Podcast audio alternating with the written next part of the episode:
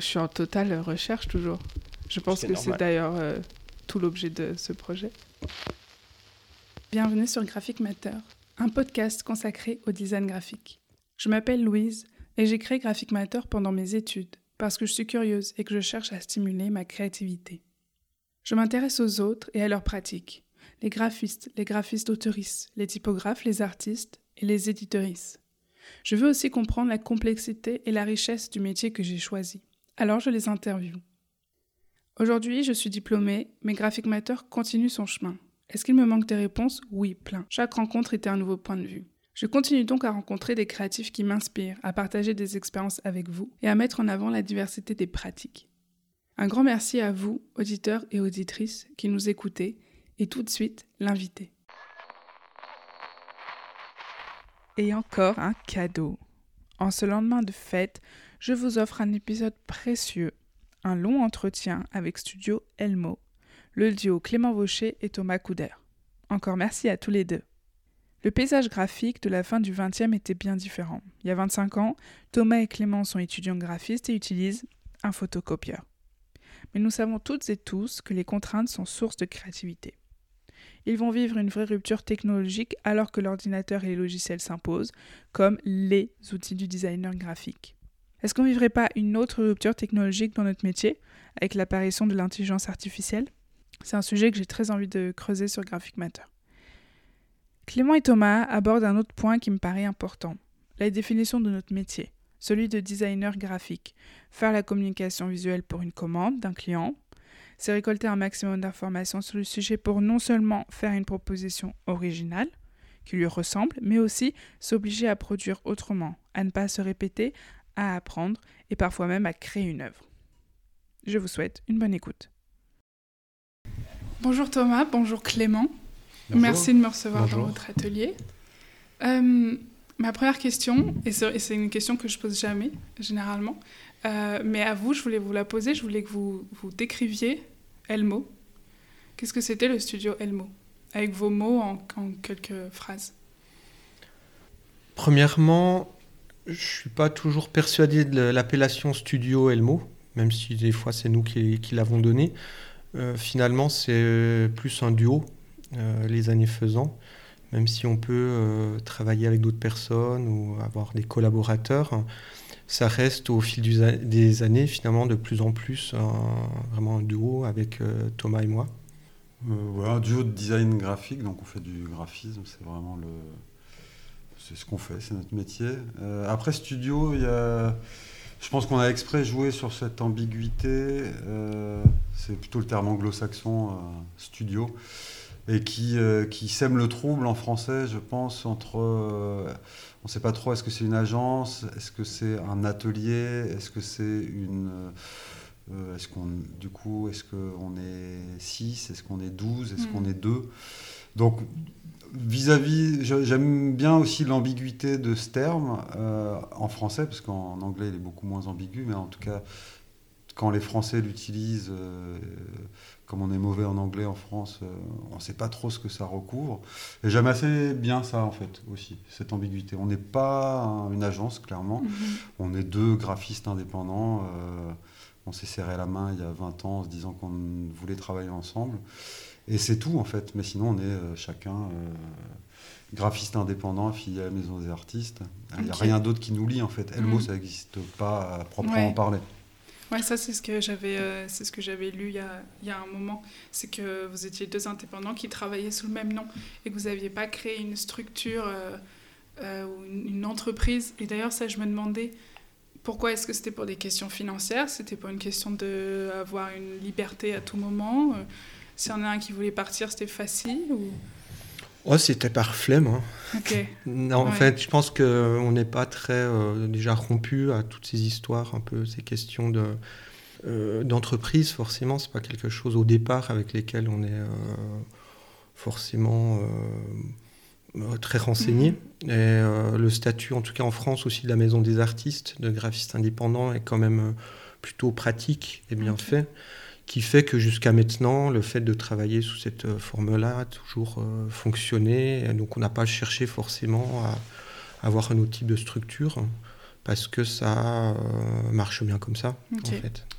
Et puis il y a quelques années, on avait, il y a longtemps en fait, au tout départ, on avait, moi j'avais posé la question à un expert comptable, euh, enfin un type un peu euh, spécialisé là-dedans, qui m'avait demandé de décrire ce qu'on faisait, pour qui on travaillait, et qui m'avait dit, bah, pour l'instant en fait ça, il n'y a pas de raison en fait, vous pouvez continuer comme ça. C'est ce qu'on a fait, euh, effectivement avec la plupart des, des commanditaires qu'on a eu et qu'on a encore. Ça n'a jamais posé de problème. Parce Vous n'avez pas de- besoin de donner une explication. non, mais de fait, des fois, en fait, euh, il y a des gens qui travaillent avec nous, ils pensent travailler avec Elmo, et puis le jour où on leur envoie un devis ou une facture, Il y a écrit euh, Thomas. ou- c'est juste euh, Thomas ou Clément. Euh, et donc, par moment, il, il bug un peu, mais en fait, ça dure euh, deux minutes, hein, et puis après, on passe à autre chose. Donc, ça nous a jamais desservi. euh, on n'a jamais euh, eu de problème. ou- euh, voilà. Après, il y a d'autres graphistes euh, plus jeunes qui sont en collectif, mais qui sont en entreprise, qui nous ont dit ah mais quand même vous devriez vous renseigner. Il y a certains statuts. Nous, on en fait, comme disait Clément, par flemme et par on entend parler de loin des différents modèles de, de structures qui permettent peut-être de, euh, de, en cas de pépin, de ne pas être responsable directement, etc. Bon, euh, tout ça, on en entend parler, mais on n'est pas allé regarder en détail comment ça marchait parce qu'on a un modèle qui est, Mhm. qui est le nôtre, qui a toujours marché. euh, et que euh, et que et qu'on n'a pas envie d'aller pour l'instant plus loin c'est sûrement une erreur hein. enfin en tout cas ça fait partie des angles morts un peu Mhm. euh, comme ça marche, pourquoi, euh, pourquoi, s'embêter euh, à- s'embêter, aller voir ailleurs, euh, comment on pourrait faire autrement. Mais peut-être qu'on le fera un jour, je sais pas en fait. Euh, Alors si on revient au début. Au début, il y a un peu plus de 20 ans, vous faites vos études ensemble à Besançon. mhm. Je me demandais d'abord quelle avait- qu'est-ce que c'était. euh, Enfin, c'est- j'ai pas encore eu beaucoup l'occasion de, de- d'interviewer euh, des gens qui ont 20 ans de- d'ancienneté, on va dire, dans ce métier. Des vieux. Non, il était pareil. Il était pas pareil le, le paysage euh, graphique à ce moment-là. Euh, L'école, qu'est-ce qu'elle qu'est-ce qu'elle apprenait? Quel terme, enfin quel genre de de référence euh, elle, elle donnait aux élèves? Et c'était quoi euh, d'être étudiant euh, il y a plus de 20 ans euh, en design graphique? Déjà, enfin, je pense que c'est important de commencer par là parce que je pense c'est à peine croyable aujourd'hui pour des étudiants euh, qui finissent leurs études aujourd'hui. Le, par comparaison, le truc qui frapperait euh, le plus, je pense, c'est euh, qu'il n'y avait pas ou quasiment pas d'ordinateur. C'est-à-dire que nous, on a fait nos études vraiment à la charnière. Avant, on a, fait le BTS juste avant, donc fin, 80, fin des années 90, juste avant l'arrivée massive des ordinateurs dans les sections de design. C'est-à-dire que nous, il y avait une salle ordinateur, il devait y avoir deux, deux ordinateurs qu'on pouvait réserver, mais à l'avance, pour y travailler une heure. Bon, autant dire que... Tout tremblant parce qu'on savait pas s'en Ouais. servir et on avait toujours peur de faire une connerie euh, en Et puis il y l'allumant. avait, des, pas de logiciel. Euh, si, il y avait Express, il y avait euh, Photoshop, mais euh, comment dire, les habitudes de nos profs, qui étaient évidemment euh, plus, enfin, qui, avaient euh, notre âge euh, aujourd'hui, enfin, qui avaient 40 ans, ils n'étaient pas non plus extrêmement portés là-dessus. Bon, bref, peu d'ordinateurs, peu accessibles, donc en fait. le design pour nous se situait en termes d'outils vraiment ailleurs. Je veux dire par là qu'évidemment aujourd'hui on, on- on fait tout, tout passe par l'ordinateur à un moment donné. Mais à l'époque vraiment c'est ambiance euh, euh, Papier, photomontage, euh, ouais. euh, Oui, c'était tout à la main, euh, ouais. photocopieur. Ouais. Très important, il y avait un photocopieur euh, dans la salle de, euh, dans notre salle euh, de travail et qui était un outil magique pour nous. Enfin, on faisait tout avec, c'est-à-dire photocopieur noir, mais aussi avec un tonnerre d'encre blanche.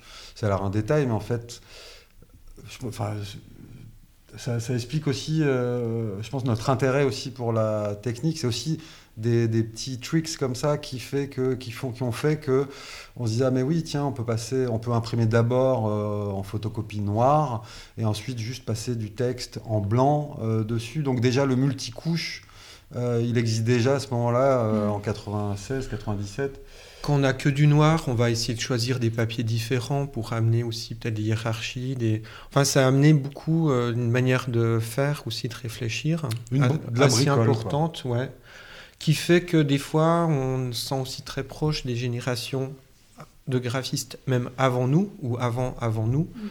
euh, presque plus des, que celles qui pourraient être après nous du fait de cette sorte de quand même de moments assez forts et de coupures, pas de coupures, mais de, charnières qui a été l'arrivée de l'informatique.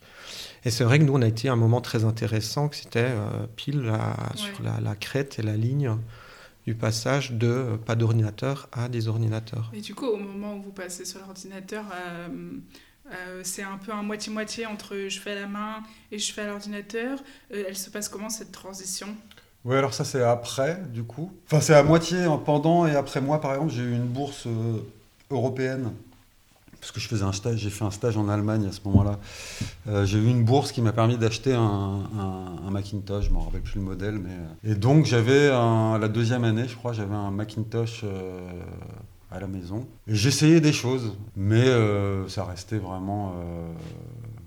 Oui, en fait, c'était on, le prenait, on le prenait comme ça, c'était un outil de plus. Qui permettait certaines choses. De, on voyait bien qu'en scannant, Ensuite, euh, par Photoshop, il y a moyen de traiter de l'image. Moi, je suis, euh, je, suis, resté assez longtemps sur de l'image, en tout cas euh, BTS et un petit, petit peu après.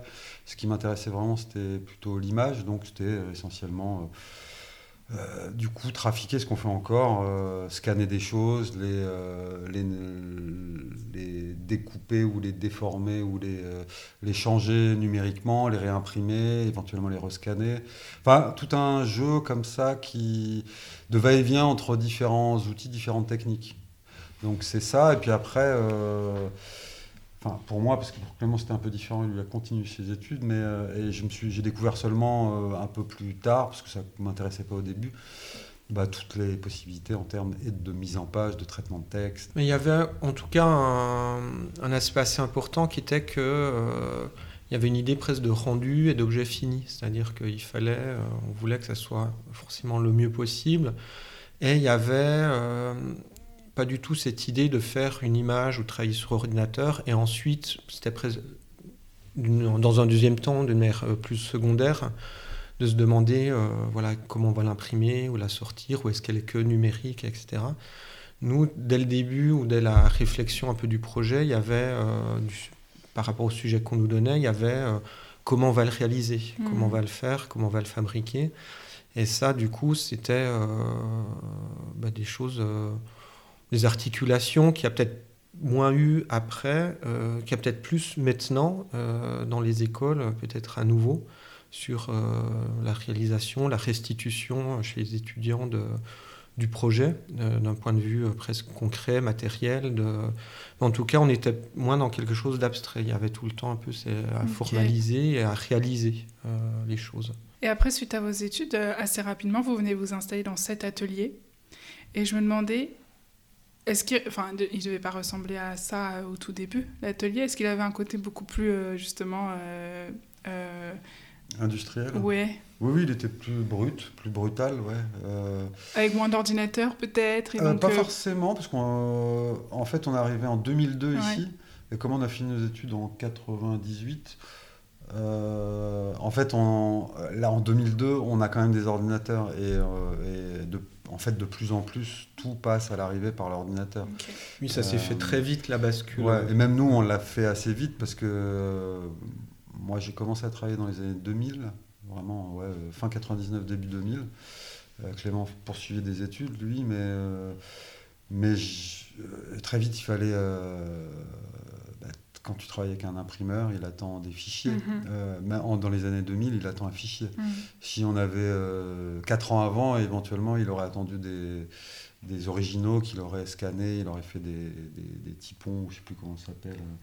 Mais, euh, mais là, en 2000-2001, euh, on parle de fichiers. Donc, donc très vite, il a fallu s'y mettre un peu, bah, je dirais pas à contre-coeur, mais c'est comme on n'avait pas pratiqué pendant nos études on a appris sur, euh, un peu sur le tas et un peu en, un, peu en speed quand même. Hmm. Euh, donc on n'était pas du tout au point. On se faisait, euh, enfin que j'imagine comme tous les gens qui sont mis un peu tardivement, comme nous. Enfin bon, c'était le début. Hmm. Et justement, ces débuts, vous arrivez ici en 2002, ils ressemblent à quoi? Les commandes, les premières commandes, les premiers clients, c'est qui et c'est quoi? Euh, est-ce qu'il y en a tout de suite? Est-ce que euh, ça démarre euh, comment? Oh, Ça démarre très doucement. C'était très varié finalement.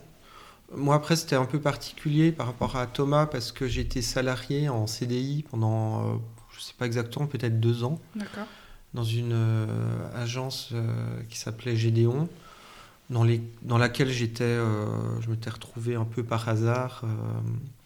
J'étais très content du coup de pouvoir euh, assez vite euh, euh, bah, payer mes loyers, gagner ma vie. Et c'était pas non plus ma vocation, donc on- c'est vrai que dès qu'on a été à, l'atelier, euh, bah, j'étais plus chez Gédéon, mais j'ai eu des petites commandes, des personnes que j'avais rencontrées chez Gédéon. Il y a eu des enchaînements un peu comme ça, de, des gens qu'on rencontrait un peu à droite à gauche. euh. En fait, on s'est retrouvé à 6 ici. Euh, six amis, euh, on faisait des choses différentes. Il y avait, on était trois graphistes, il y avait une styliste, deux stylistes, une, euh, un illustrateur. On, voilà, des amis. Et on cherchait tous à ce moment-là un endroit pour travailler, un atelier.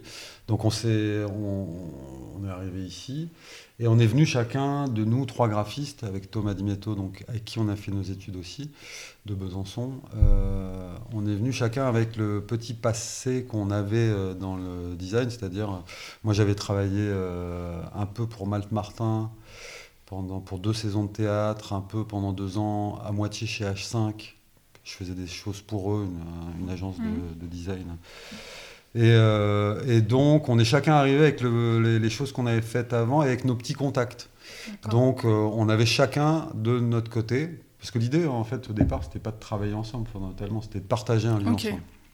Et donc, on avait chacun nos petits trucs. euh, on gagnait vraiment pas beaucoup de sous. L'atelier était pas cher.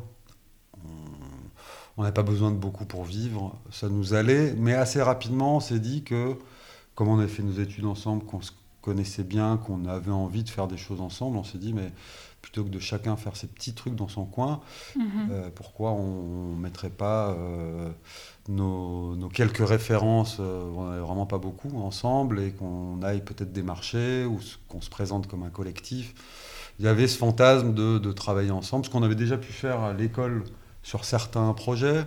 On avait déjà eu l'expérience de, de travail collectif. En tout cas, on s'est dit pourquoi pas, plutôt que de chacun rester dans son coin, vu que nos bureaux sont à un mètre l'un de l'autre. Et puis on avait envie d'essayer ça. Oui, puis je pense qu'il y avait aussi quelque chose d'un peu moins flippant à dire qu'on était un peu plusieurs, à y Mhm. aller euh, à plusieurs, à chercher aussi à plusieurs. De...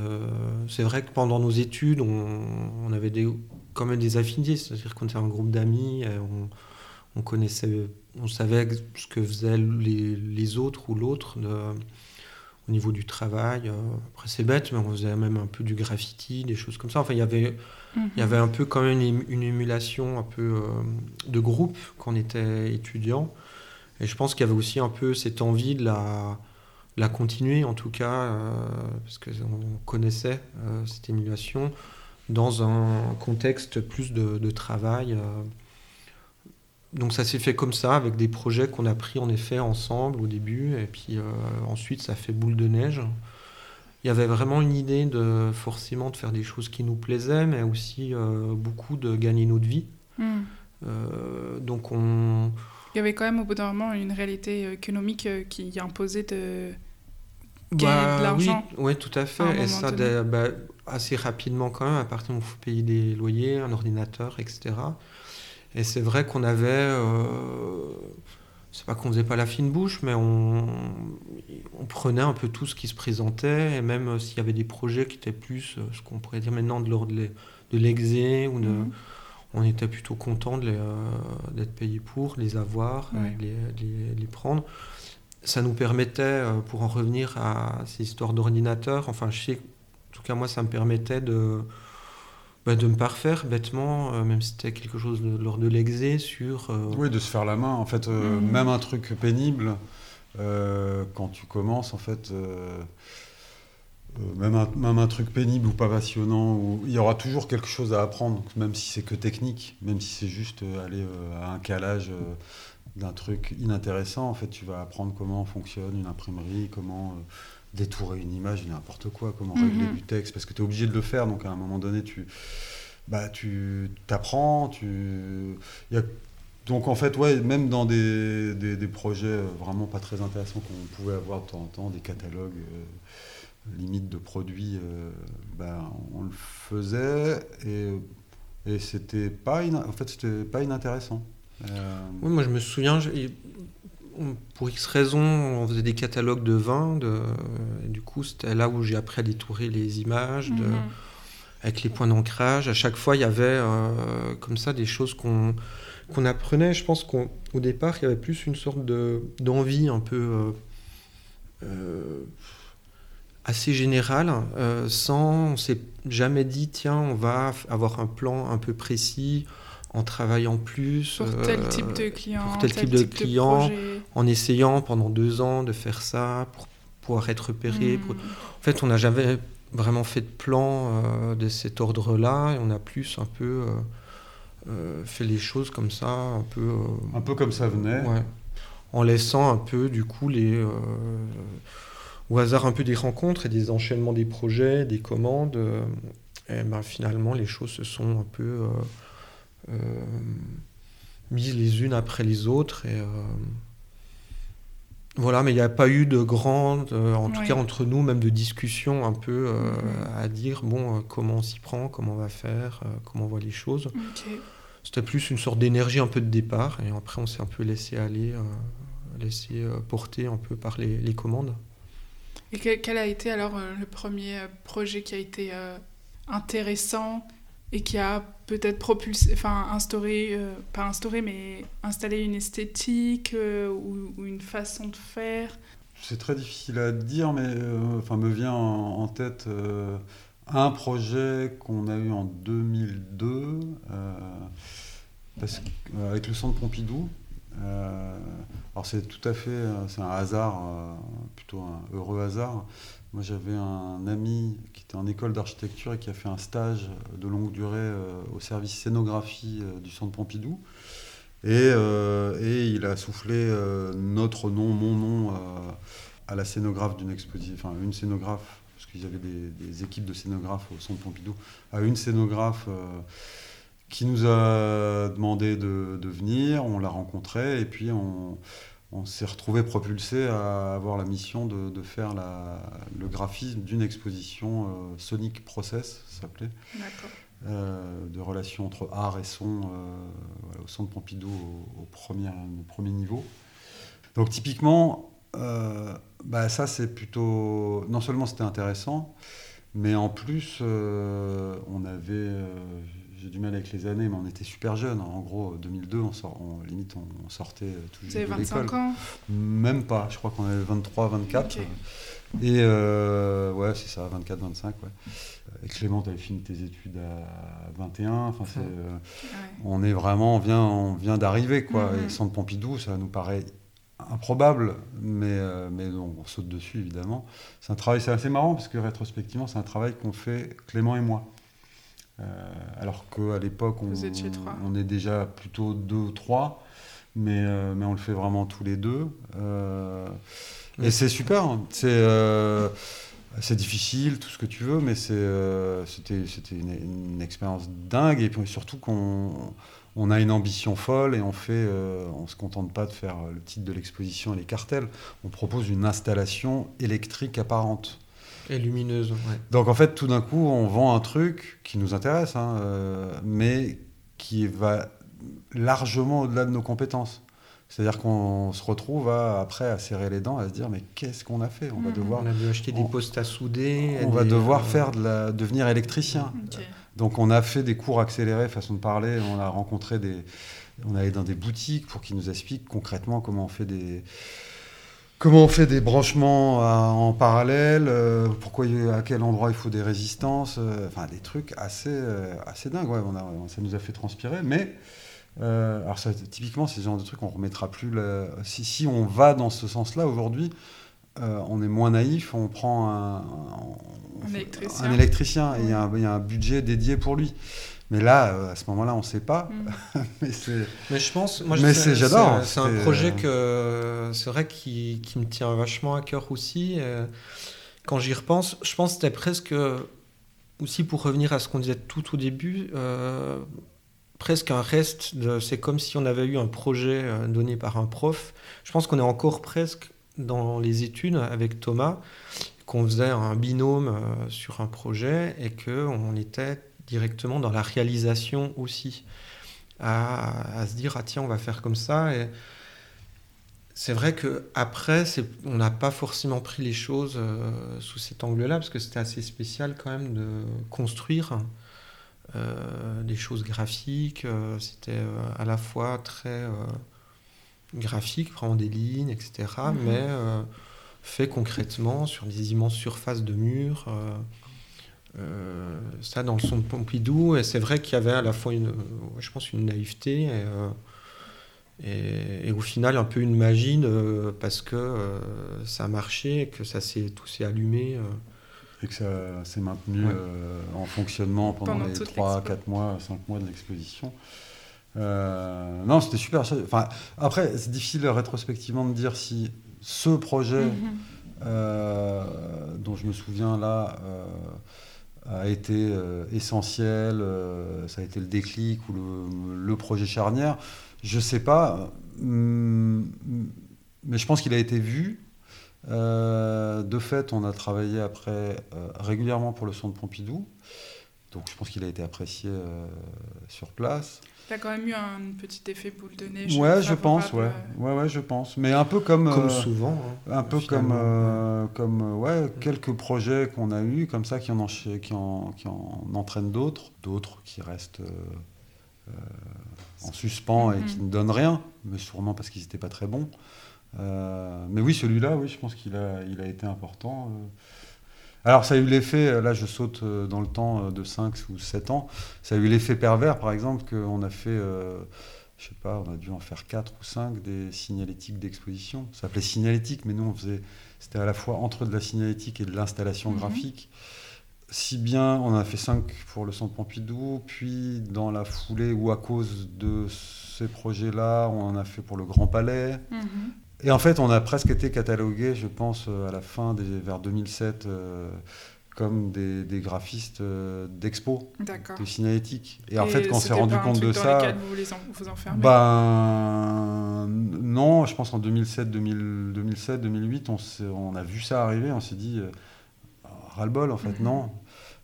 c'est pas ça. c'est ça nous intéressait par, euh, par certains égards, mais, euh, par exemple, c'est marrant parce qu'on on, voyait euh, de temps en temps, ouais, c'est de cette époque-là, 2007-2008, les graphistes de Valence, qui sont mhm. exactement on va dire, de la même génération, et on se suit, on se connaît depuis, depuis 20 ans. Et eux avaient le problème parallèle avec des livres. Ils mhm. faisaient que des livres on leur demandait que des livres. Ils en avaient presque marre. Ils voulaient, donc à un moment donné, on avait évoqué le, scénario de, dire que bah, Elmo allait faire une. À l'époque, on s'appelait pas Elmo, mais la Bonne Merveille allait faire. Euh, allait prendre ce projet, un prochain projet signalétique et en douce le filer à De Valence et De Valence allait prendre un, projet de bouquin mais c'est nous qui allions le faire on allait euh, en sous-main en sous-marin euh, faire le, taf de l'un et de l'autre bon on l'a jamais fait évidemment mais mais c'est pour illustrer le fait que on peut vite se retrouver malgré nous enfermés dans des... Parce qu'en fait, malheureusement, j'allais dire en France, mais j'imagine c'est un peu partout pareil, quand un projet en appelle un autre, on revient à ce projet charnière qui... Euh, et, assez vite, en fait, euh, tu es catalogué, et puis surtout l'imaginaire des commanditaires est un peu bloqué dans un truc, c'est-à-dire que il y a peu de commanditaires qui ont la présence d'esprit, la lecture, l'intelligence de voir que euh, si tu sais faire une cinétique, un cartel, de se projeter, de se dire, mais en fait, dans le fond, il saurait faire un livre, même si c'est pas la même chose. Mais euh, c'est-à-dire que normalement, il y a un savoir-faire, une intelligence à l'œuvre qui doit être transposée. C'est comme si on demandait un, un éditeur demandait à un illustrateur. Euh, excuse-moi, j'ai bien envie de te, confier un dessin de crocodile, mais j'ai jamais vu de crocodile dans tes mhm. dessins. Bah, a mhm. priori, il saura le faire puisqu'il sait dessiner. Bah, c'est un peu la même chose en design. Euh, mais bizarrement, euh, ouais, les commanditaires sont, euh, te, te, demandent, et souvent la demande est formulée d'ailleurs en ces termes, c'est j'ai vu ça, j'aimerais bien que vous fassiez la même chose. Alors ça, c'est Enfin, je trouve ça toujours ahurissant. Ça arrive toujours euh. aujourd'hui? Ouais, ouais, ça arrive, euh, ouais, ça arrive toujours aujourd'hui. En général, on, coupe, on, coupe, assez vite. Ouais, j'allais dire, comment tu te sors d'une situation ah ben, D'emblée, on peut se rencontrer, mais, mais la demande ne peut pas être celle-là, en fait. Parce que euh, bah, en deux minutes, tu expliques que le design, ça consiste à, avoir des réponses euh, en fonction d'un cahier Mhm. des charges et d'un client. Et que demander la même chose, demander un identique, alors que euh, le moment où on a fait ça, c'était pour un type de client, et que le client qui le demande n'a rien à voir avec le client.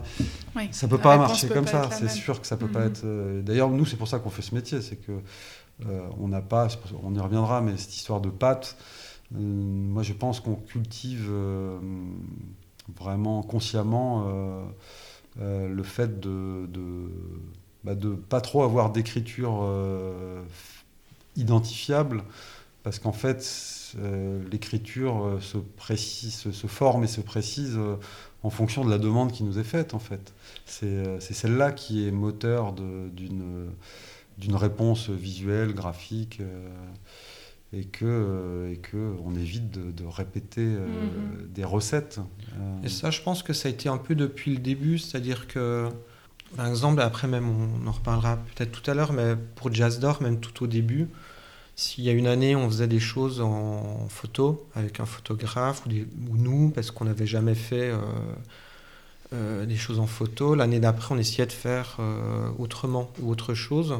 Et c'était presque ça qui euh, aiguillait un peu euh, ce qu'on allait faire. Donc il y avait toujours une envie de, une- de faire euh, quelque chose de nouveau, en tout cas pour nous, et différent, même au niveau du, du, du médium. Ou de...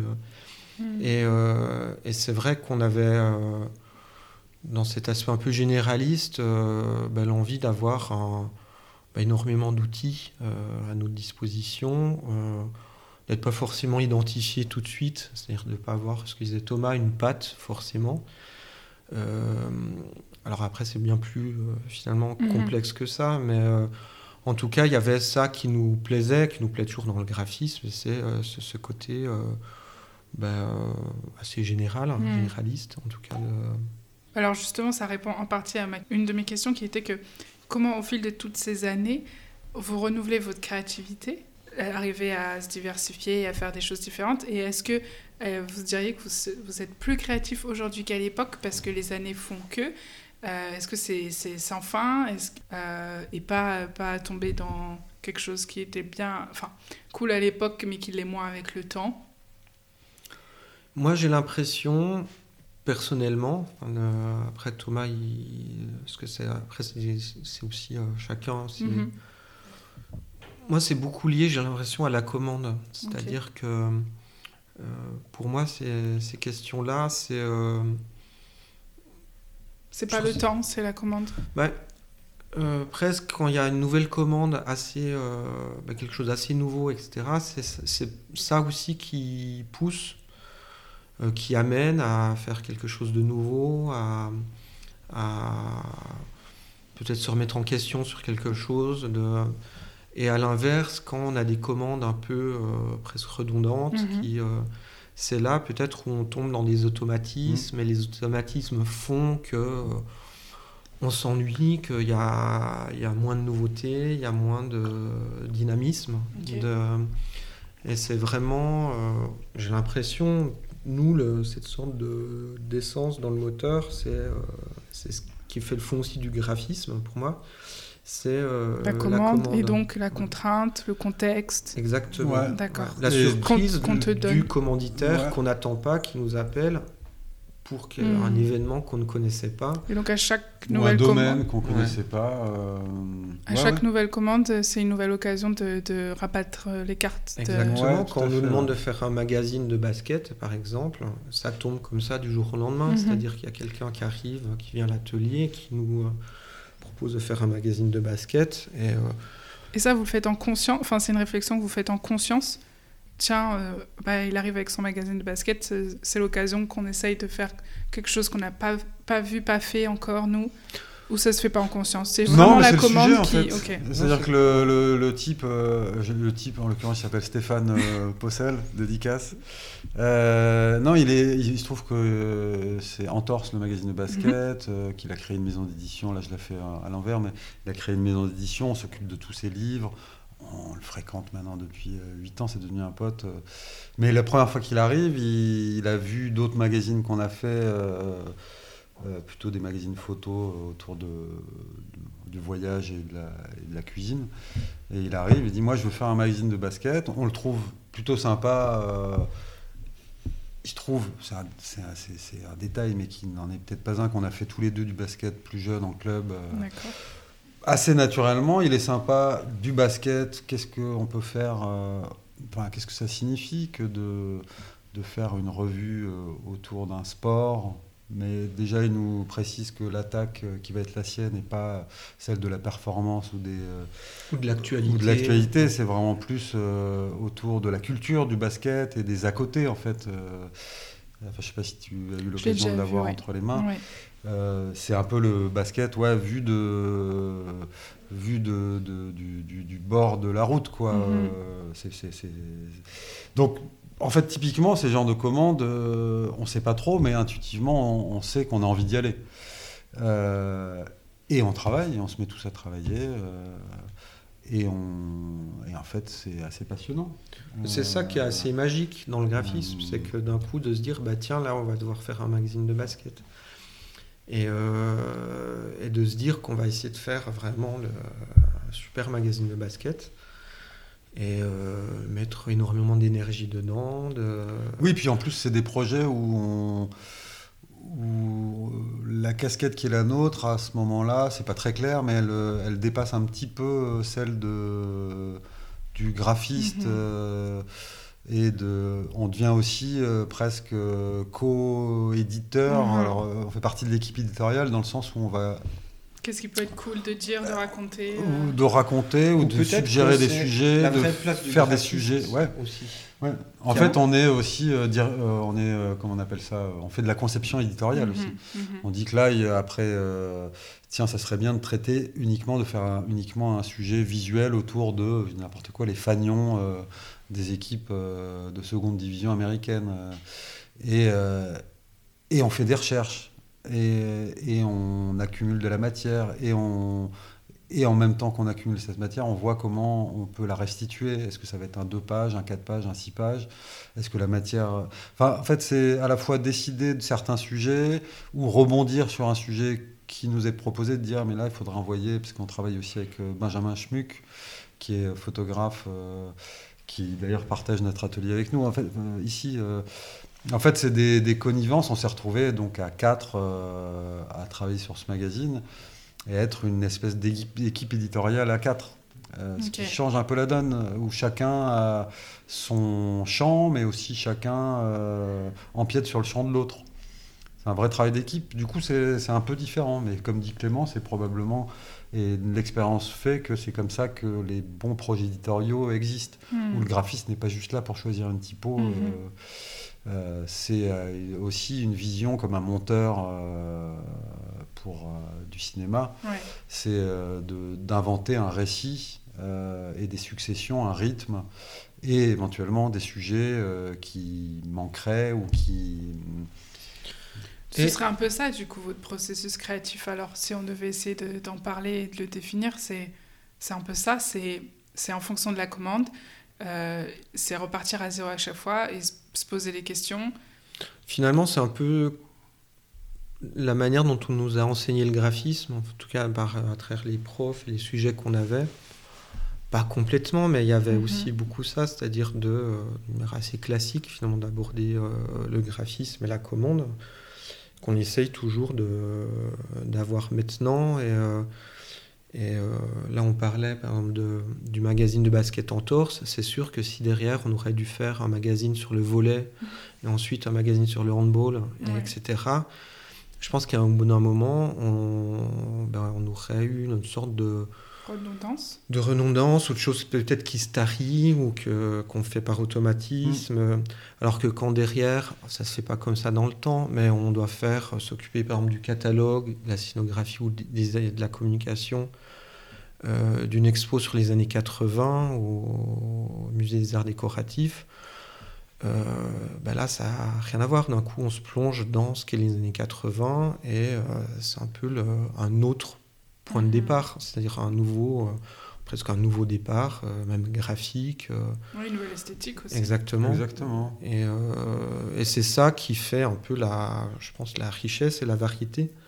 Ah, et- Euh, en fait, vous, vous- presque vous vous adaptez à, ce dont vous parlez, et l'esthétique va s'adapter aussi. C'est pas votre esthétique Ouais. à vous que vous venez mettre dans les années 80 ou dans le basket. C'est le basket ou les années 80 qui vous qui génère ouais. un, un univers visuel. C'est notre idée. Après, je sais que on n'est pas naïf non plus. Les choses sont plus complexes, c'est-à-dire qu'on reste quand même auteur de tout ça, vu que c'est nous qui les faisons et que même si au départ, on- moi j'étais toujours surpris qu'on dise ah j'ai reconnu, c'est vous qui avez fait Mhm. ça, parce que je voyais pas en quoi spécialement on allait pouvoir voir que c'était nous, parce que pour moi c'était quelque chose de nouveau qu'on n'avait jamais fait. euh, et, mais que évidemment derrière tout ça, euh, je pense qu'il y a des, euh, Oui, Forcément, forcément. des, des choses un peu plus euh, profondes, un peu plus de fond, euh, qui, que ça soit sur la, la série, la répétition, le, le multiple, enfin, des choses aussi en parallèle de ça qui euh, sont transversales et qui nous appartiennent presque plus à nous Mhm. euh, personnellement. Donc c'est un peu ce mélange aussi de, ce, de ces deux choses, de ces deux mouvements, un peu, euh, ou, ou l'addition en tout cas de, de tout ça. Mais euh, c'est sûr que s'il n'y avait pas la, ce qu'on disait, la, la- la variété de la commande et de la nouveauté de la commande, je ne sais pas si on pourrait... euh, bah, je ne serais Ouais. pas graphiste de Mm. toute façon, c'est autre chose. Non, mais c'est Non, mais- intéressant de, de, de, de voir euh, sous ce prisme-là. Je pense qu'aujourd'hui, on a tendance à, à peut-être euh, mettre nos esthé- nos- notre esthétique dans un projet, alors que c'est peut-être euh, le sens inverse qui est aussi intéressant. Ah, mais définitivement. Et puis moi, pour aller dans le sens de ce que dit Clément, c'est non seulement des nouvelles commandes qui donnent une nouvelle impulsion, mais c'est aussi des commandes qui ont, qui ont du... euh, comment décrire ça Qui ont de la consistance, qui ont de la matière. Parce que ça nous est arrivé de travailler euh, pour des gens qui, euh, pif paf, ils t'appellent, bonjour, ou t'envoient un mail, voilà, c'est un festival ou c'est un, c'est un événement, euh, ça va être cool, euh, c'est ceci, cela, euh, faites-nous une affiche ou faites-nous. Et en fait, ça, par exemple, c'est pas possible. Mm. Donc c'est arrivé que vous refusiez des projets. bah, de- refusez ou pas, des fois on en a fait, mais euh, euh, non, ce que je veux dire par là, c'est euh, c'est que on a besoin de, pour produire quelque chose, on a besoin de, de faire de la, de comprendre, d'avoir de la matière en fait, de rechercher. C'est-à-dire euh, si euh, c'est juste euh, ah ben tiens c'est machin qui qui va passer en concert ou c'est un tel qui va cuisiner, fais-nous une affiche. En fait, c'est compliqué parce qu'on n'a rien sur quoi s'appuyer. Alors que, par exemple, pour Jazz d'Or, pour laquelle on travaille, on fait depuis 4-5 ans, on fait des affiches de concerts. Et en fait, il y a une grande partie, je vais, utiliser des pourcentages mais, pour donner une image, mais, mais je pense qu'il y a la moitié, il y a 50% du temps du travail qui consiste à, à- à faire donc une affiche par concert. Euh, une- la moitié du temps de travail consiste à, à se- à écouter la musique, à lire des textes sur la, la musique, à voir ce qu'ils ont fait comme disque avant. Euh, comment dire? Et tout ça, ça pourrait paraître être du, entre guillemets du temps perdu, mais en fait, c'est nous le temps absolument nécessaire pour trouver une approche. En fait, on va s'appuyer là-dessus et tout d'un coup, euh, on va produire quelque chose qui n'existerait pas sinon, en fait.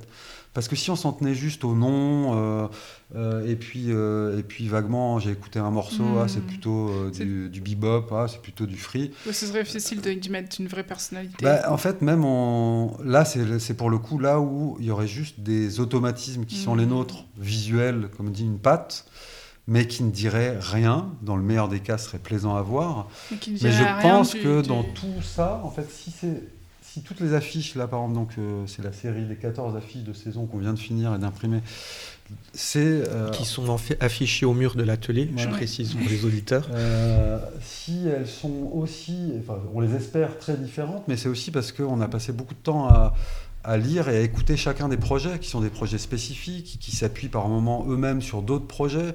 Il y a toute une série de projets qui s'appuient sur des textes littéraires, des trucs de Shakespeare. Ou, euh, mais en fait, tout ça, c'est de la nourriture pour nous. C'est-à-dire, qu'est-ce qu'on en fait de tout ça? Ah, tel projet euh, qui sera joué qu'une fois, en fait. euh, euh, ils, parlent de ça, alors que la musique, c'est un langage plutôt abstrait. Donc, même à la limite, les gens qui vont aller voir le concert, ils ne le sauront peut-être pas, ou alors les musiciens vont en parler euh, entre deux morceaux. Mais nous, en fait, c'est important de. C'est presque notre matière à nous, en fait. Mhm. Et c'est ça qui fait qu'on produit. Il y a plein d'affiches qui n'existeraient jamais si on n'avait pas fait ce travail-là. Et elles sont, entre guillemets, pas Et surtout, vous n'auriez jamais pu en faire autant au fil des années. Euh, alors, ces affiches. Sans ce process-là. Exactement. Exactement. Il y a d'autres cas où on fait des affiches de manière beaucoup plus régulière. Alors en plus, je les aime bien, mais euh, on fait des affiches régulièrement pour Fulgurance, un restaurant. On en fait vraiment depuis trois ans aussi. Je pense qu'on a fait 60, 70. Mm. Et là, je trouve que c'est un exercice plus compliqué, qui est plaisant, euh, mais qui est, qui est un peu plus, euh, un peu plus léger, on va dire. Là, on a vraiment du mal à récupérer des, informations sur tel chef qui va. Oui, c'est toujours un peu les mêmes. C'est un chef qui travaille plus le végétal. Et... Euh, en fait, il n'y a, pas grand-chose sur quoi s'accrocher. Donc, c'est aussi pour ça, enfin, sur une échelle de valeur, par exemple, je pense que les affiches qu'on fait pour les concerts de Jazz d'Or sont euh, mais vraiment de très loin en tout cas dans l'idée qu'on a de, tu parlais de créativité, est-ce qu'on devient plus créatif ou pas, j'en sais rien, mais en tout cas, la manière de travailler, le résultat que ça produit pour ces affiches de concert jazzor sont mais euh, largement au-dessus de, des affiches qu'on fait pour Fulgurance. Mais il n'y a pas de mystère, c'est parce que en fait, euh, on n'a pas grand-chose euh, sur quoi se. Puis c'est pas, pas, du tout le même. finalement, Fulgurance, c'est presque. Moi, des fois, je vois presque comme ça se fait peut-être moins maintenant, mais avant comme des flyers. Mhm. Oui, c'est vrai. Pour un, je sais pas, un, club qui a euh, des DJ qui viennent. Et finalement, c'est de l'électro et entre d'un vendredi à un autre, euh, bah, ça reste de l'électro. Pour, mhm. Oui, mais c'est parce que tu n'as pas beaucoup d'informations. Exactement. Et du coup, le flyer, il y a une sorte de légèreté à le faire, de rapidité. On le fait un peu, euh, entre guillemets, avec ce qu'on a sous la main, sans trop entre guillemets, se prendre la tête. Mm.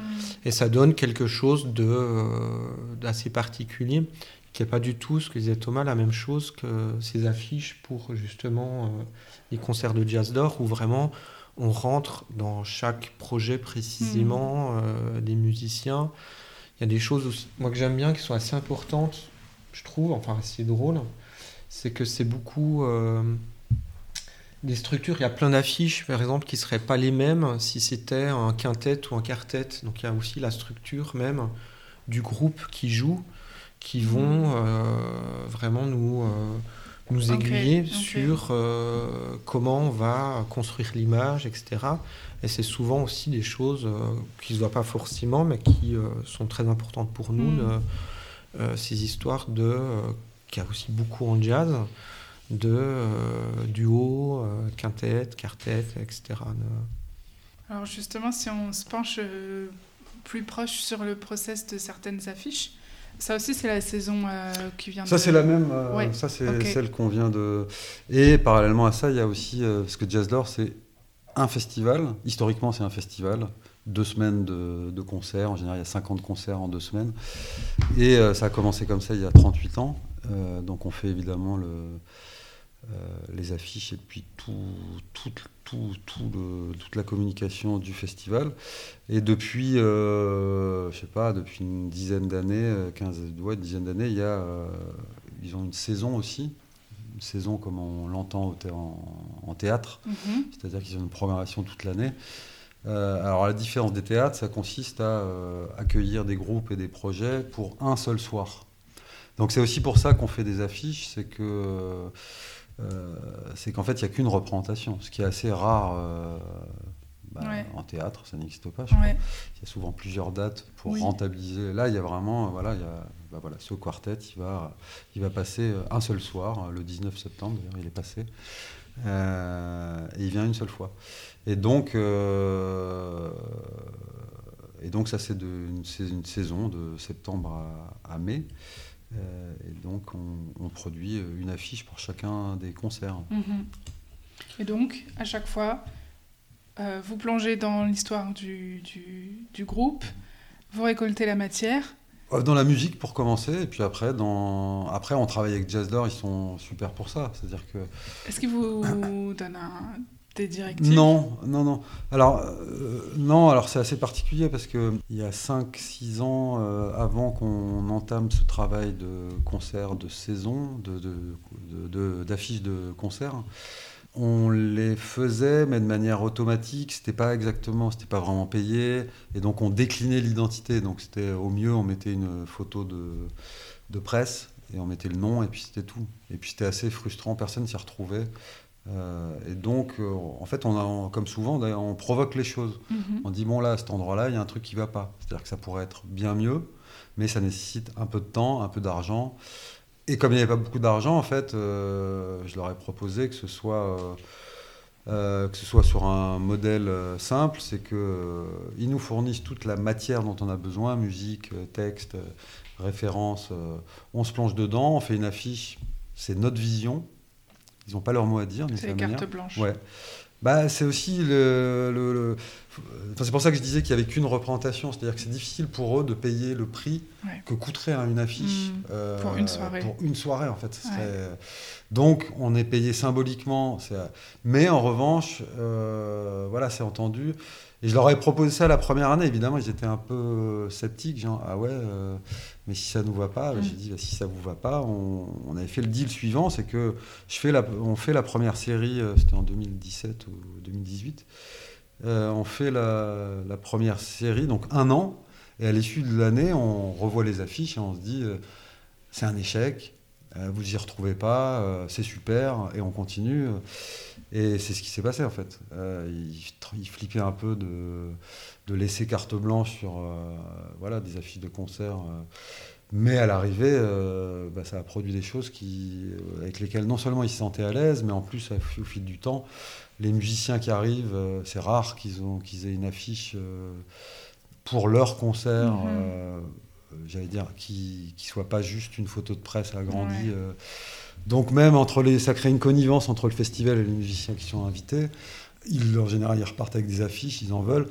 C'est c'est vertueux dans tous les sens du terme, en fait.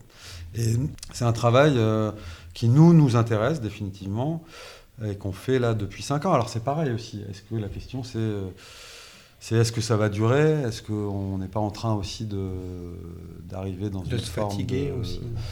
Il y a un moment donné, en fait, on a toujours fait comme ça. C'est-à-dire, il y a un moment donné où peut-être que on va reposer les règles du jeu, où on va proposer autre chose, une autre approche. Peut-être que, peut-être juste pour préciser, euh, pour plein de raisons, s'imprimer en sérigraphie sur un grand format, c'est imposé. Et du coup, la série, par exemple, cette année, il y a les 14 affiches, on les conçoit en même temps. Mhm. C'est-à-dire que c'est pas tout au long de l'année. Ouais. Du coup, ce qui est c'est bien, un c'est one shot. c'est un one shot. Donc du coup, c'est un moment très dense. Et vous avez Euh, combien de temps par exemple pour préparer ça? Là, on fait ça. en- là, on a fait ça en- sur 4 semaines, Ok. à peu près. Du coup, c'est un, comme ça un peu une densité de travail et de. Et vous faites- Pardon, vous faites que ça pendant 4 semaines? Hmm, presque. Donc c'est un Trois peu semaine. un euh, espèce de ouais, trois semaines. workshop, ouais, ouais, euh, ouais.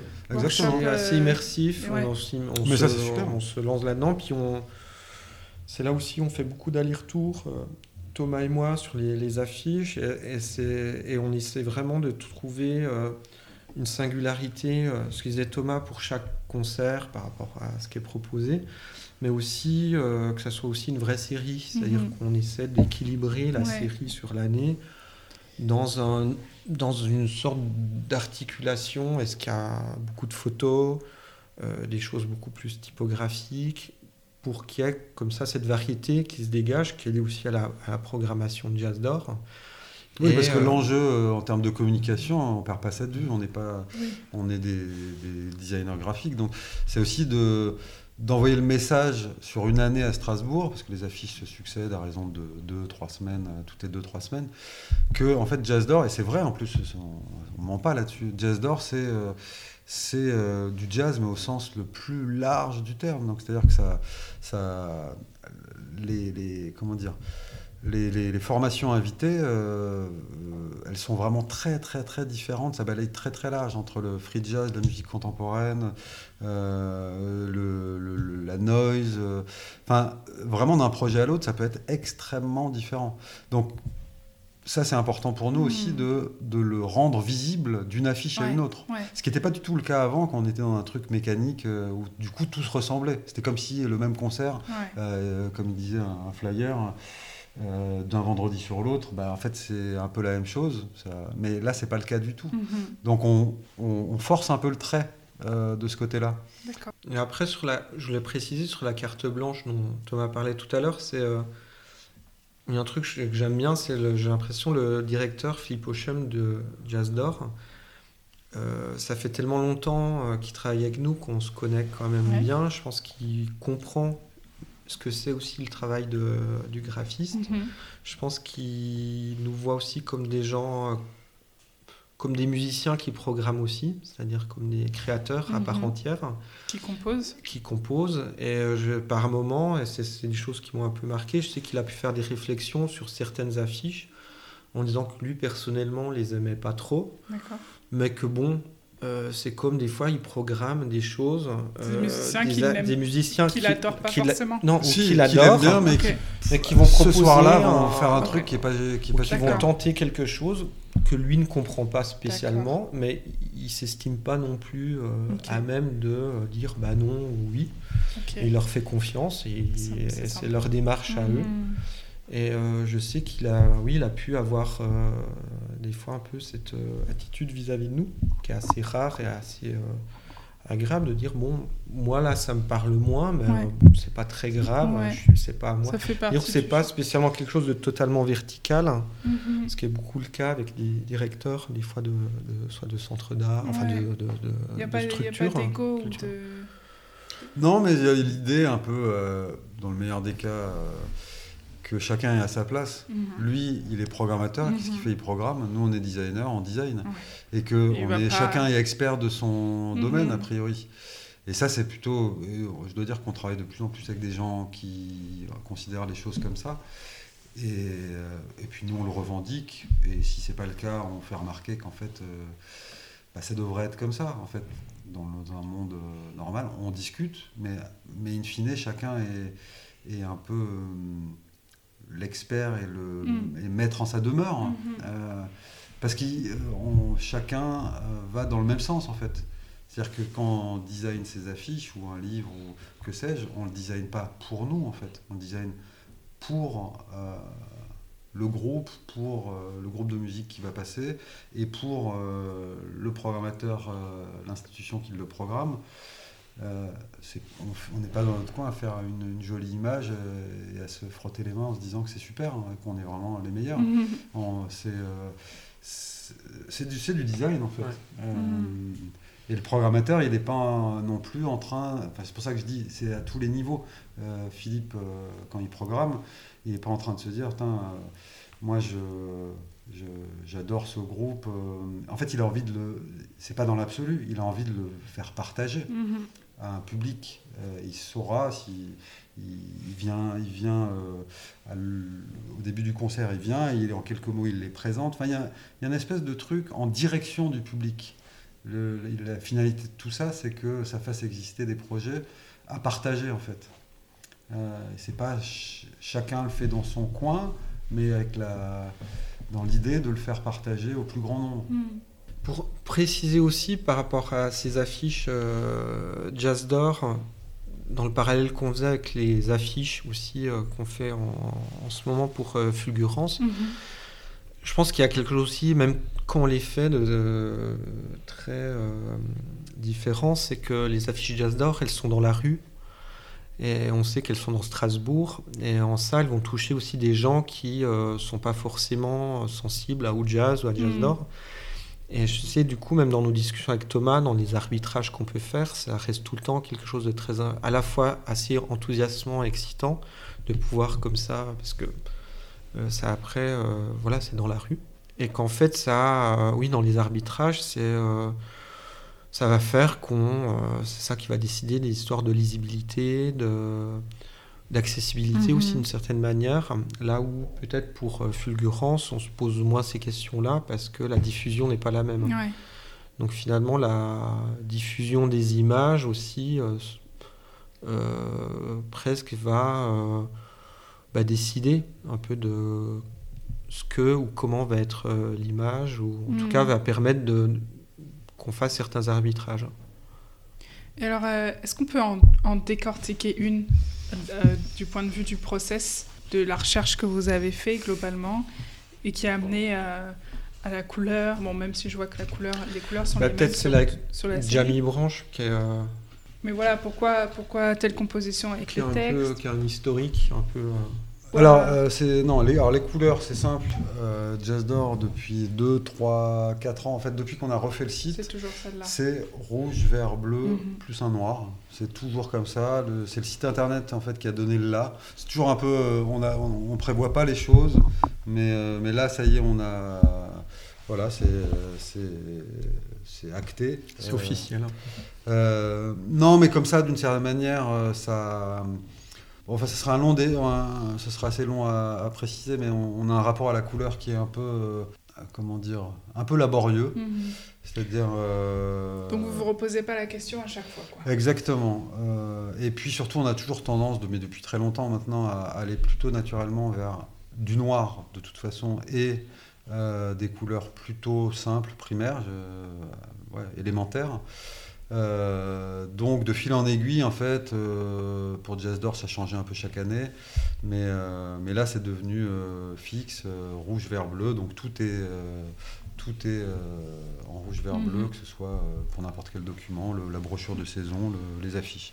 Et ensuite, la typographie, c'est une typographie qu'on a dessinée exprès pour Jazz d'Or depuis maintenant assez longtemps, qui est, on va dire, en- c'est une typographie inspirée des plaques d'immatriculation californiennes. Euh, on a fait un premier dessin, je sais plus, c'était en 2012, il y a 10 ans à peu près, parce qu'elle n'existait pas en, en numérisé, d'après les plaques euh, californiennes. Et ensuite, euh, on a fait réaliser, exprès pour Jazz d'Or, une version bold par un typographe, Johan Minet, euh, donc qui a extrapolé à partir de, de l'existant.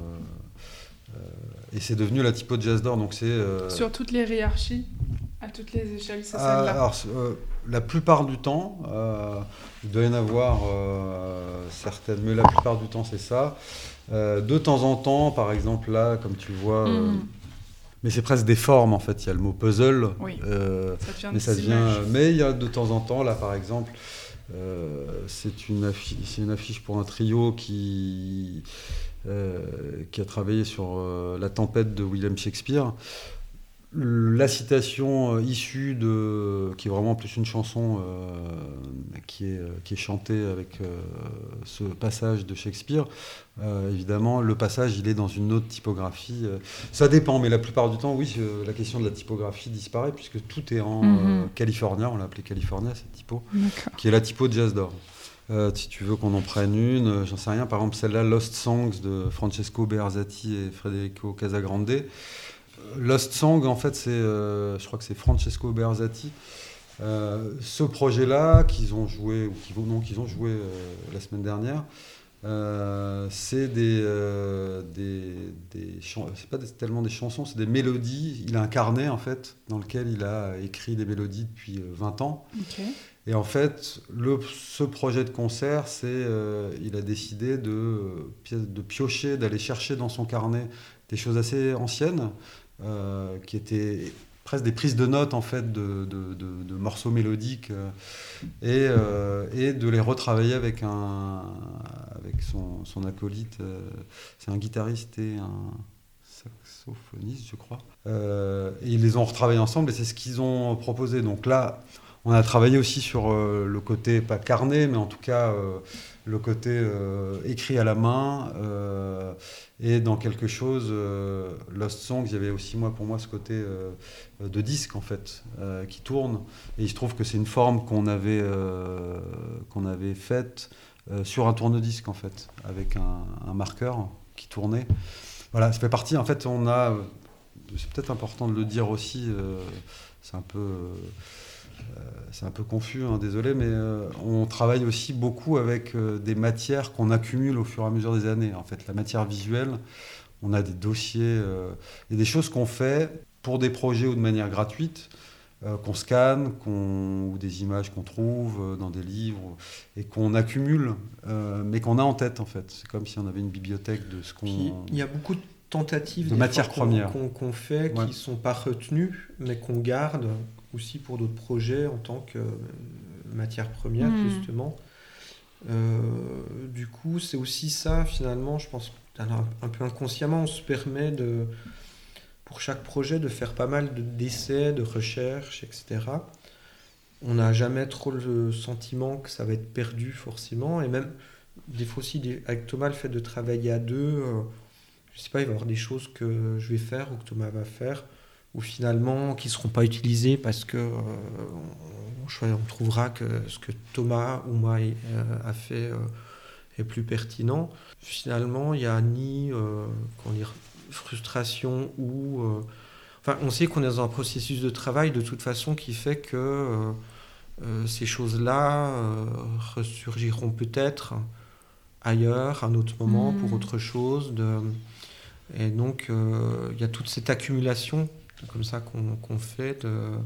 Donc là, typiquement, euh, c'est vraiment. Euh, ah, cette, je me souviens, on cette, avait cette forme de, donc de, de, de, on va dire, circulaire, de trait circulaire, c'est quelque chose que j'avais fait en vue d'un projet qui s'appelait Octoloop, un projet personnel qu'on avait fait.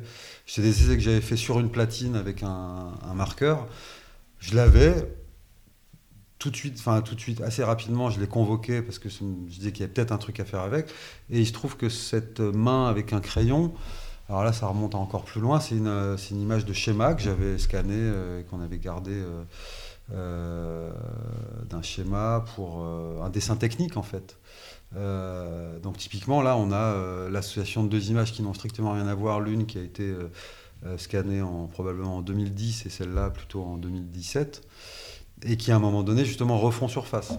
C'est pas le cas de plein, par exemple celle-ci, euh, donc euh, Cloud Eden.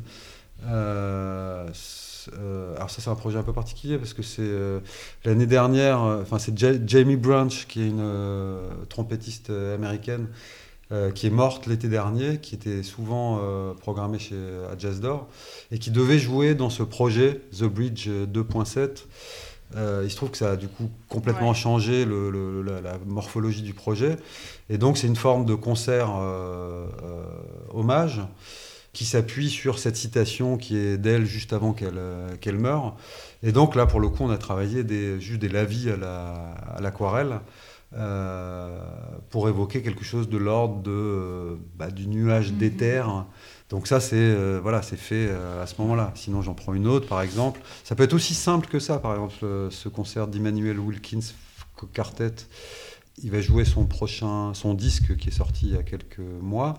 Et en fait, en cherchant, en écoutant sa musique, le disque qui est sorti, il y a tout un travail photographique d'une photographe américaine qui s'appelle Satchel Lee. Et il se trouve que ça, c'est une des photos qu'il y a dans le livret, mais pas en couverture, parce qu'en couverture, il y a une photo, mais qui nous intéressait moins.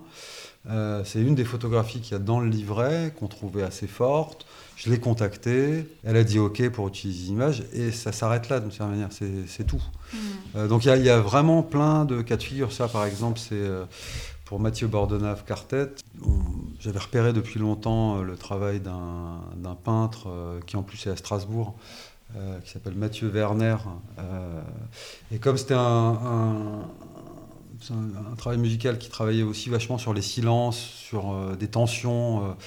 Bah, par exemple, j'avais repéré une peinture, je lui ai dit est-ce que tu serais d'accord pour, euh, bah, pour nous la prêter, pour qu'on en fasse autre chose, parce que la peinture n'a pas du tout ces couleurs-là. et il a été OK, et donc on la transforme, on en fait, on en fait une affiche d'une certaine manière, qui est forcément différente de la peinture. Mm. Il y a plein de cas de figure, enfin il y a autant de cas de figure que, que d'affiches en fait. Euh. Et, euh, et celles-là, elles sont imprimées en risographie, c'est ça Ah non, non, c'est sérigraphie. Ok, même je croyais qu'en petit format, elles étaient en riso. Non, je confonds. Non, non, les Jazz Doors, tout est fait en affiche, tout est fait en sérigraphie. En fait, c'est, euh, imagine, ces 14 affiches, elles sont imposées, donc euh, imprimées ensemble sur un seul grand format. D'accord. Qui ensuite, ça c'est le grand format euh, abribus. Et ensuite c'est coupé. C'est. C'est ce qui permet en fait que ce soit relativement abordable. C'est-à-dire qu'on les imprime en une fois. Combien d'exemplaires? c'est une centaine d'exemplaires par affiche. C'est pas énorme hein, en fait. Hein. Mhm. Il, y en a, il y en a 80 qui vont dans les, bah, dans les commerces à Strasbourg, dans tous les commerces à Strasbourg deux, trois semaines avant le, chaque concert. Et, euh, et Jazz en garde une vingtaine, ils en donnent aux, musiciens. C'est vraiment des petites séries. Hein, euh. Après, Jazz d'Or, c'est pas, euh, c'est pas, c'est pas Bercy. Hein, c'est, euh, c'est une salle qui, au mieux, peut accueillir 200 personnes. Mm. Donc, ça reste. toute façon, le jazz contemporain, ça attire pas les foules, hein, on va Ouais, pas se ouais, mentir. ouais, c'est- C'est de la musique savante, Mhm. dans le bon sens du terme. C'est-à-dire que c'est. euh, mais ça concerne pas tout le monde. Ça n'a pas vocation d'ailleurs à devenir une musique mainstream. Mais d'ailleurs, la plupart des projets, euh, c'est pour ça qu'ils sont. euh, nous, on va à, de- à des concerts, tous tous sont pas, sont pas super. À notre, de notre point de vue, mais il y a plein de, de trucs qui sont super intéressants souvent. Est-ce que vous pensez une affiche de ce format-là Ouais. de la même manière que de ce format-là? Donc A3 versus Abribus? Non, vraiment pas. Euh, c'est pour ça qu'avant, on faisait pas d'affiches à 3. et là, depuis donc euh, ces affiches Jazz d'Or, et puis même maintenant, euh, depuis aussi, euh, après la même époque, on a commencé à faire des affiches pour Fulgurance, euh, en A3, en réseau. Euh, euh, non, c'est pas du tout la même chose. C'est assez intéressant d'ailleurs de faire en petit format, parce que ça pousse aussi à simplifier. Nous, jusqu'à il n'y a pas longtemps, euh, on faisait essentiellement des affiches grand format qui par défaut un peu étaient adaptées en petit format.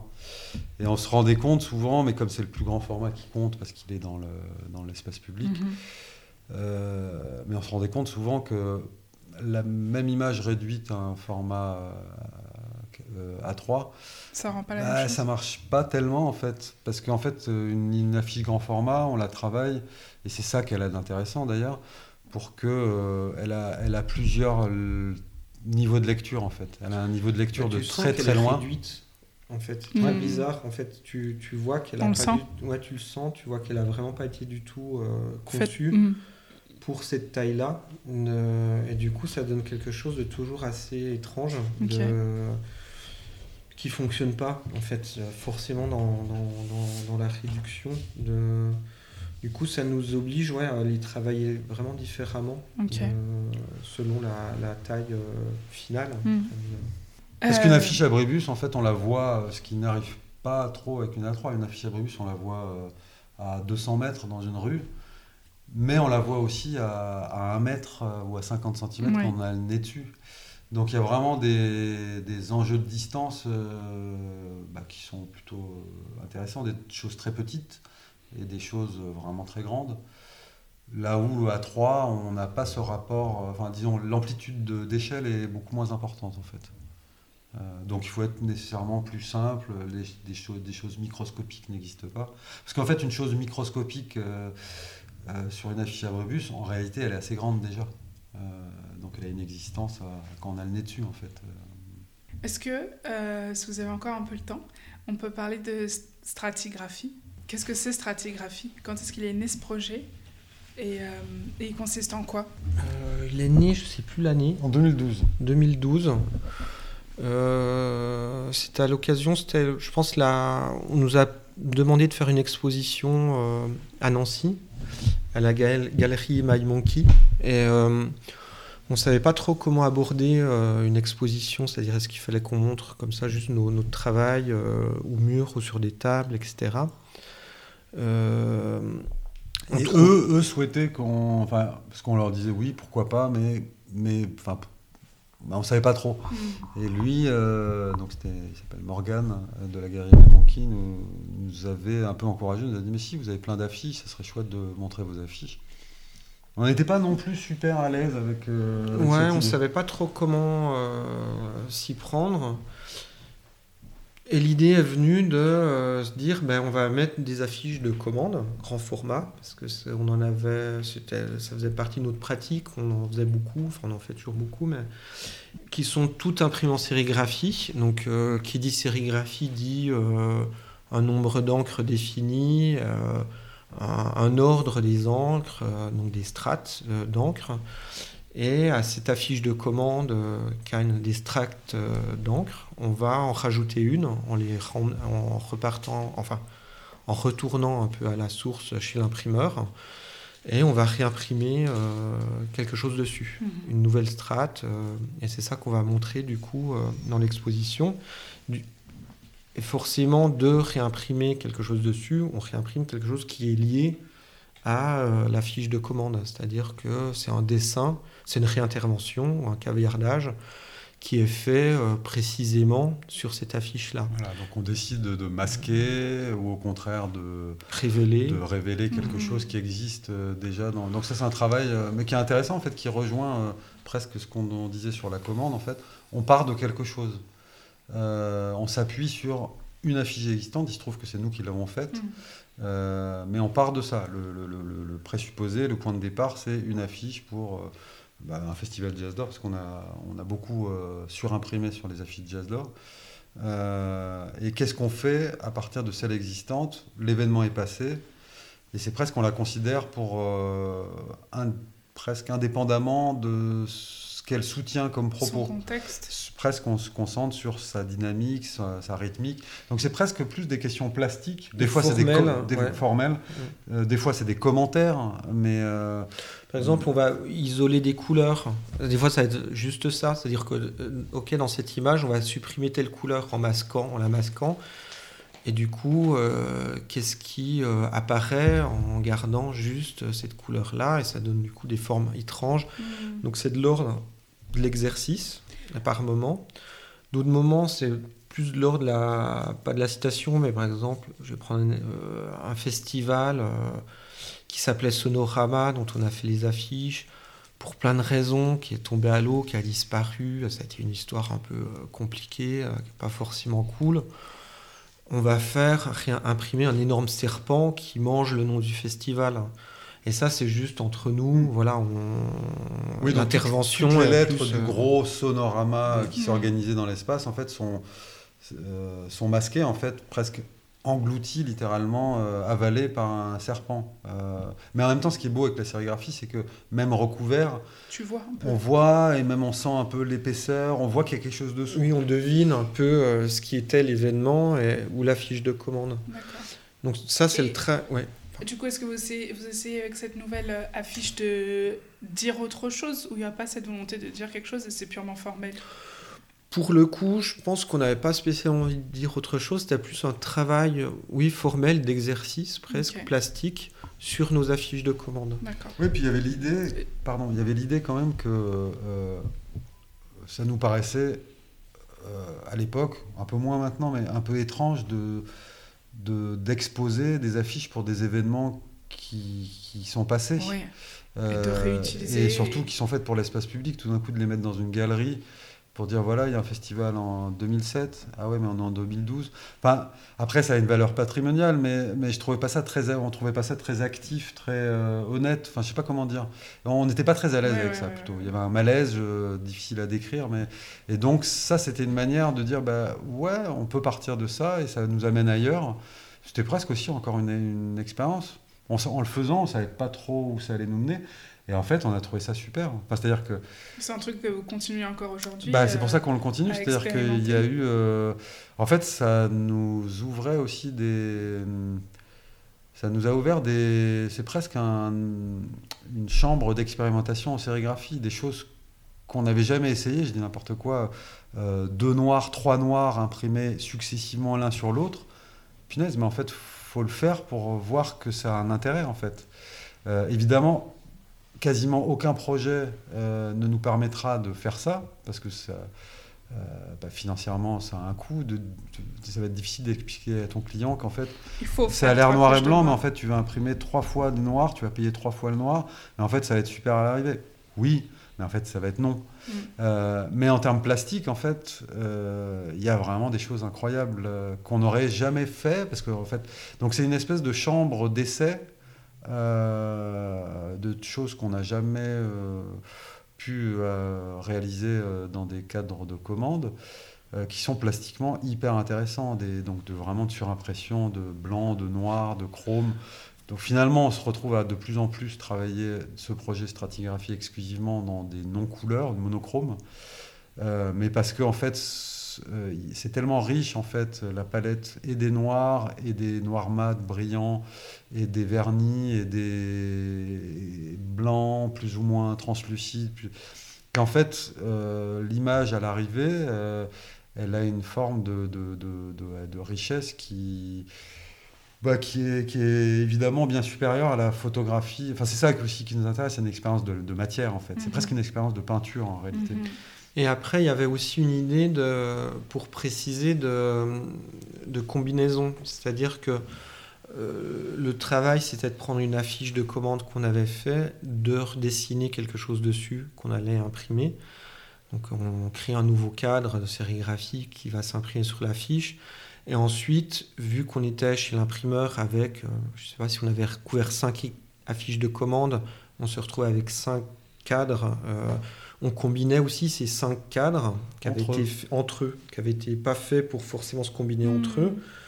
Euh, et on, voyait- on, on pouvait voir ce que, ce que donnaient ces, ces combinaisons en forcément euh, les gardant pas forcément toutes ou en, en anticipant un peu euh, ça à l'avance. Mais il y avait euh, du coup des nouvelles images qui se créaient du fait de l'exercice qu'on se Mhm. donnait.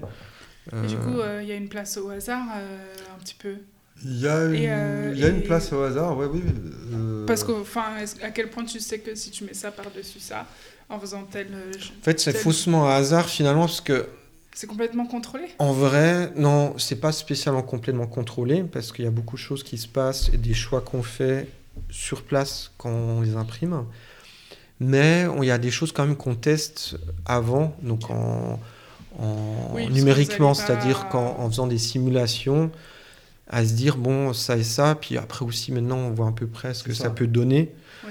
Mais après, ce qui est bien et ce qui est euh, le, le- le- le principal, un peu le, euh, la, la sève de tout ça, c'est que c'est euh, souvent quand même euh, sur place qu'on a des surprises Ouais. tout le temps, euh, des choses auxquelles on n'aurait pas pensé, Oui, même qui après 10 apparaissent. ouais. Parce que à la limite, le hasard avait plus de place il y a 10 ans, parce qu'on savait pas du tout ce que telle encre allait, ce- comment ça allait réagir sur.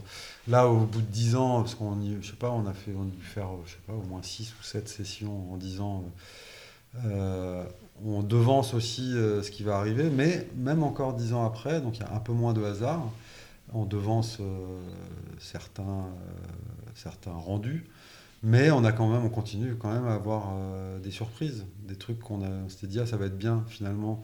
Tu le vois arriver, tu te dis ouais non en fait c'est pas bien. Du coup on, ça nous arrive de dire euh, d'arrêter le truc et de dire ah, bah, finalement on va changer l'encre. Mhm. Donc ils nettoient rapidement le cadre, ils mettent du blanc au lieu d'un noir, je dis n'importe quoi. Mais ça, ça peut être ça. Donc ça, ça implique de travailler hyper étroitement avec euh, les imprimeurs. Euh, Ouais. Là, en l'occurrence, ça se passe chez les arts Ouais. graphiques. Ouais, ça, c'est c'est presque en... Co enfin, Est-ce que c'est une sorte de collaboration presque? Euh, c'est à la fois une collaboration, puis un... c'est ce projet en tout cas est lié quand même à cette technique et euh, pourrait pas se faire euh, hors de les arts graphiques, sans les arts graphiques et aussi sans leur aide, c'est-à-dire sans Mhm. leur euh, ils nous permettent de rester euh, une journée ou deux journées sur place, à prendre beaucoup de place Ouais. là-bas parce qu'il y a tout aussi une répartition sur les palettes, Mhm. les différents formats. Il y a toute une mécanique qui fait que concrètement, c'est vraiment euh, hyper sympa de leur part de nous permettre de, euh, d'imprimer et de tenter ces expériences euh, chez Mhm. eux. De- donc évidemment, je pense, enfin c'est vraiment lié à, Mhm. aussi du coup à eux. Mhm. Alors, pour sa boucle avec euh, la discussion de tout à l'heure sur Jazzdor, euh, les arts graphiques, c'est un imprimeur en Alsace, à Brumat, euh, et on les a rencontrés par euh, Jazzdor en fait. La première année où j'ai travaillé pour Jazzdor, euh, c'est Philippe, euh, le directeur, qui me dit Bon, bah, très bien, les grandes affiches, euh, donc elles s'impriment chez les arts, comme lui, il travaillait avec les arts depuis longtemps. Il me dit Bah tiens, tu vas, ce serait bien que tu y ailles. Moi, je, je, je- ça m'intéressait pas des Mhm. masses, mais j'ai dit Ok, je Merci. vais y aller. Et on a rencontré les arts graphiques Jean-Yves Grandidier en 2002. Euh, et de fil en aiguille, donc ça fait maintenant plus de 20 ans qu'on. Jean-Yves a pris sa retraite, mais ça fait plus de 20 ans qu'on travaille avec, avec eux. Donc on les connaît bien, et puis euh, surtout à l'époque, Jean-Yves a, on a, on a noué euh, une relation assez, euh, assez serrée avec lui, et il, est- il appréciait notre travail, le fait qu'on vienne souvent, il avait plein de choses à nous apprendre, enfin il y a, ouais, il y a une collaboration vraiment Mm. de fil en aiguille qui s'est nouée. Et puis aussi, on a appris à connaître et, à, et à comprendre, euh, comment dire, euh, cette technique-là, qui est, euh, bah, qui est, qui est, qui est assez, assez dingue en fait. Enfin, ça permet des choses que c'est très éloigné en fait de l'offset ou d'autres techniques. Enfin, chaque technique a sa particularité, mais la sérigraphie, c'est presque ce qui se rapproche le plus de la peinture, dans le sens où les encres sont assez épaisses, elles peuvent avoir des qualités d'opacité ou de transparence, chose qu'on ne peut pas trop espérer en offset mm. ou de manière beaucoup plus il y, a tout un, on va dire, nous on a fait tout un apprentissage aussi en allant là-bas régulièrement. Euh, d'utiliser euh, ces techniques et de les, euh, comprendre et de les utiliser pardon, à bon escient. Elles sont exposées en ce moment Alors, c'est typiquement, on est dans le cas de figure que je viens de décrire. Il y a une expo à Évry où on en montre 48 mais 48 dont euh, quasiment la totalité ont été produites pour l'occasion. Et alors là, c'est un plus un, encore une méthodologie un tout petit peu différente puisque euh, on est allé faire des, des relevés photographiques euh, sur place dans un endroit incroyable. Si tu as l'énergie et le temps d'y aller, c'est loin. Hein. C'est à côté de la, de, la 10 euh, vers Évry, euh, c'est paumé. Euh. mais l'endroit est dingue, c'est la halle technologique, ils appellent ça, on appelle ça la salle des machines de l'université d'Evry. Donc c'est un endroit avec une verrière, une coursive. donc on a accroché les, les, affiches, les 48 affiches à la coursive.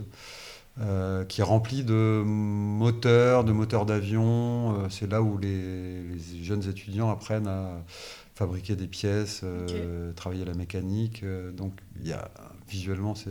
Et donc, on, l'endroit nous intéressait et on a, euh, on a, on est allé prélever de la matière visuelle là-bas. On a fait beaucoup de photographies qu'on a injecté dans, bah, dans le travail de recouvrement.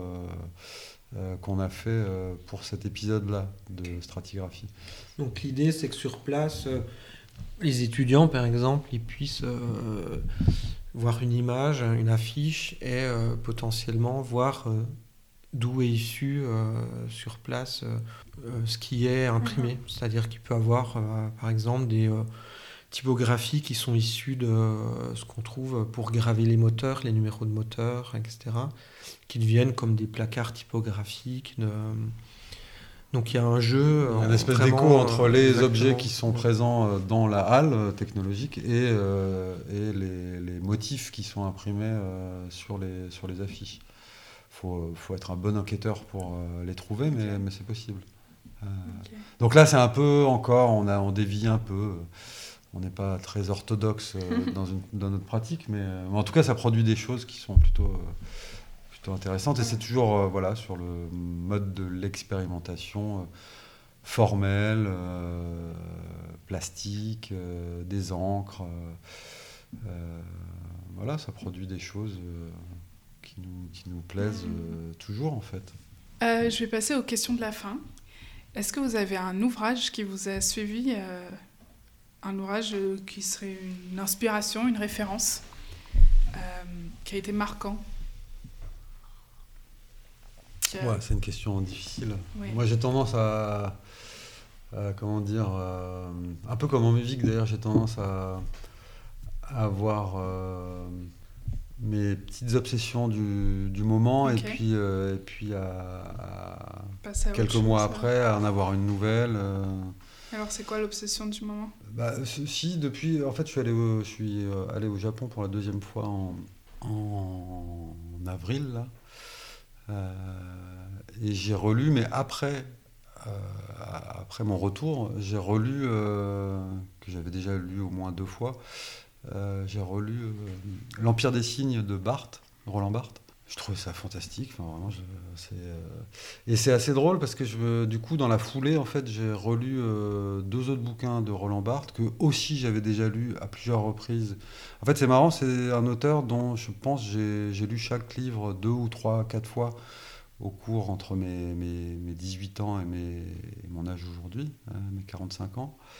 Euh, et, et, à chaque étape de ma vie, on va dire, je, je suis je suis bluffé, enfin je suis surpris euh, de ce que j'y trouve en fait. Euh, vraiment des niveaux de lecture très différents. Euh, donc je me réjouis presque à l'avance quand j'aurai 60 balais de, relire ces, bouquins. Non, il a une, il voit des choses et il a une manière de les formuler. J'ai écouté en plus récemment, dans la foulée des deux bouquins que j'ai relus, j'ai écouté des cours au Collège de France qui sont enregistrés, qu'on trouve sur l'INA. En plus, il a une diction. Je ne sais pas si, vous, si tu as lu euh, des choses de Roland Barthes, La Chambre claire, Mythologie. Non, mais je vais le faire. C'est, il y, a des, il y a des choses qui sont un peu ardues et d'autres qui sont très simples. Par exemple, l'Empire des signes, si, c'est c'est assez simple, ou même la chambre claire sur la photographie. Euh, c'est, euh, il, a une, ouais, il, a une manière de, de, de, faire voir des choses assez simplement euh, et qui sont d'une, ouais, d'une, à la fois d'une simplicité et d'une complexité. Enfin, c'est simplicité et complexité en même temps. Et c'est, c'est brillant, c'est, c'est intelligent. Donc oui, ça, par exemple, ça me suit, mais sans que je l'ai décidé. Euh, là, c'est vraiment mon retour au Japon qui a fait que j'ai remis le nez dedans en me disant tiens, c'est vrai que l'Empire des signes, j'avais envie de le relire et j'étais tellement content de le relire. Euh, surtout après mon retour, en fait. J'ai bien fait de ne pas le lire avant d'y aller. Euh, et c'est marrant parce que c'est un bouquin, après je, passe la main, qui a été écrit dans les années 70, donc qui parle du Japon des années 70. Mais c'est assez fascinant et notamment sur tout ce qui est lié, je sais rien au trait, au dessin ou à la nourriture, par exemple, aux baguettes. Euh, c'est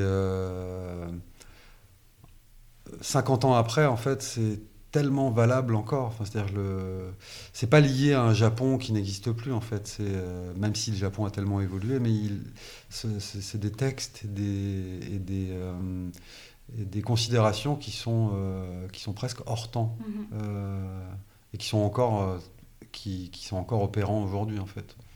Donc ouais, je te conseille euh, si tu as un peu de temps. Ouais, super. Et toi Clément?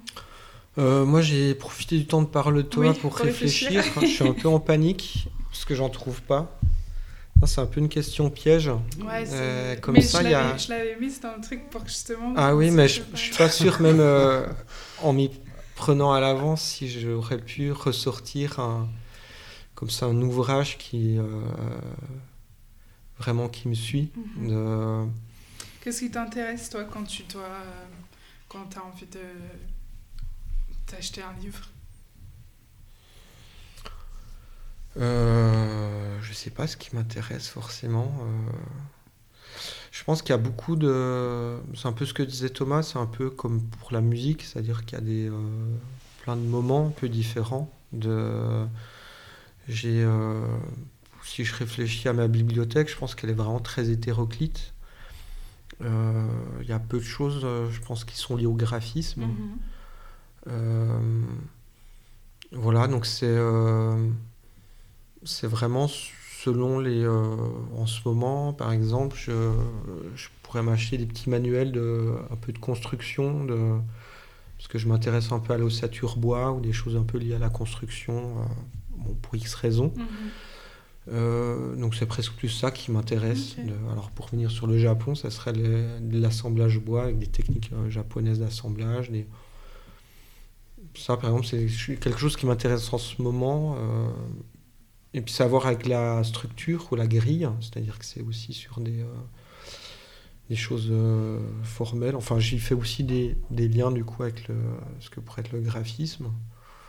Mais euh, maintenant, j'ai pas un ouvrage comme ça. Non, on n'a pas, euh, je crois qu'on n'a pas de, d'ouvrage euh, dans un coffre euh, qui, qui, nous suit depuis. Hmm. Est-ce qu'il y a quelqu'un, peut-être, que vous aimeriez entendre sur le podcast?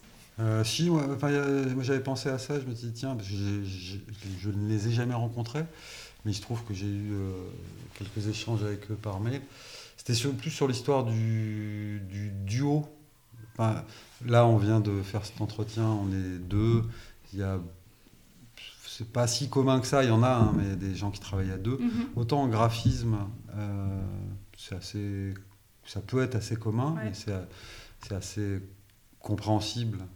Euh, mes parents, j'étais assez curieux d'entendre, euh, je sais pas s'ils accepteraient, mais d'entendre un duo, je crois qu'ils sont un couple, mais je suis même pas sûr. Mhm. Euh, une fille qui s'appelle Manon Cesaro et Alexis Jamais. Mhm. Euh, je crois que c'est un couple, mais bon, peu importe. Euh, en tout cas, ils sont dessinateurs, un peu graphistes aussi, ils font mhm. des installations. De manière générale, j'aime bien leur travail, je crois aux deux, mais j'arrive pas à déterminer exactement qui, quand ils travaillent ensemble ou quand ils travaillent séparément. Mais j'aime, ouais, je serais assez curieux de les entendre, par exemple, sur euh, quand ils font des, des, des, boulots ou des, des créations à quatre mains. Est-ce que c'est vraiment à quatre mains? Et puis peu importe si c'est pas le cas d'ailleurs. Euh, comment ça se passe Mais comment ça se passe, ouais, hmm. entendre des, euh, ouais, par exemple. Ouais, j'aimerais beaucoup moi aussi. Est-ce que vous écoutez de la musique en travaillant? Quasiment tout le temps. Ouais. Vous pourriez me donner là qu'est-ce que vous écoutez en ce moment? Alors moi j'ai écouté, euh, c'est plutôt, en fait enfin c'est lié aussi. Euh, euh, on va partir, on a la chance de partir à Chicago dans trois semaines. Ok. Et, dans le cadre du travail? Ouais, dans le cadre du travail, on s'est occupé de la, de la Biennale d'architecture de Chicago, de l'identité visuelle de la Biennale de Chicago. Et donc on va y aller. Pour visiter du coup, voir. Ouais, on y va quand ça ouvre. Donc a priori, on n'aura pas à travailler là-bas. c'est l'idée. C'est qu'on aille visiter et euh, les expos euh, de la Biennale et la ville, découvrir la ville.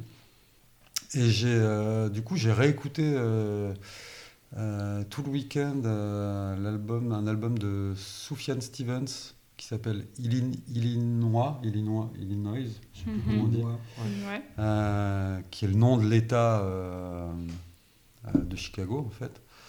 Euh, et je sais, en fait, c'est euh, un musicien folk, plutôt folk américaine euh, qui avait dans l'idée, l'idée assez folle de faire, il, a, il en a fait trois, je crois, des albums de noms d'État. Il a fait Michigan, Illinois. Et, avec vraiment dans l'idée qu'il y a un lien. donc je pensais à ça, je me disais, tiens, à Chicago, ça fait longtemps que je l'ai en disque, donc je l'ai réécouté ce week-end album euh, vraiment que je trouve incroyable.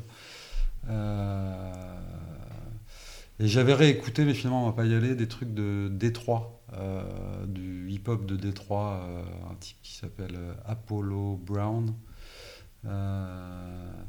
Parce que dans l'idée, en fait, on voulait aller de Chicago, on voulait aller faire un, petit saut à Détroit qui a 5 heures de route, ce qui est rien pour les États-Unis. Mhm. Finalement, on va pas y aller, mais bon, c'était juste je me rappelais tout d'un coup que ce type était, euh, que dont j'aime bien le, c'est du rap américain euh, des années 2015, mais plutôt euh, façon vieux, ancien, façon boom bap années 90.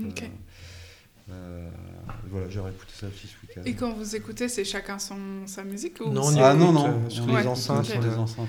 Alors moi, je le complétais parce que Thomas, il est parti sur Chicago, mhm. donc euh, moi, par rapport à Chicago, j'écoute pas mal euh, en prison du voyage euh, pour les auditeurs comme ça. Mhm. The Other People Place, c'était un... donc c'est plus de la techno. Quelqu'un qui a fait, c'est un album chez Warp qui est, que, qui est pour moi un chef-d'œuvre.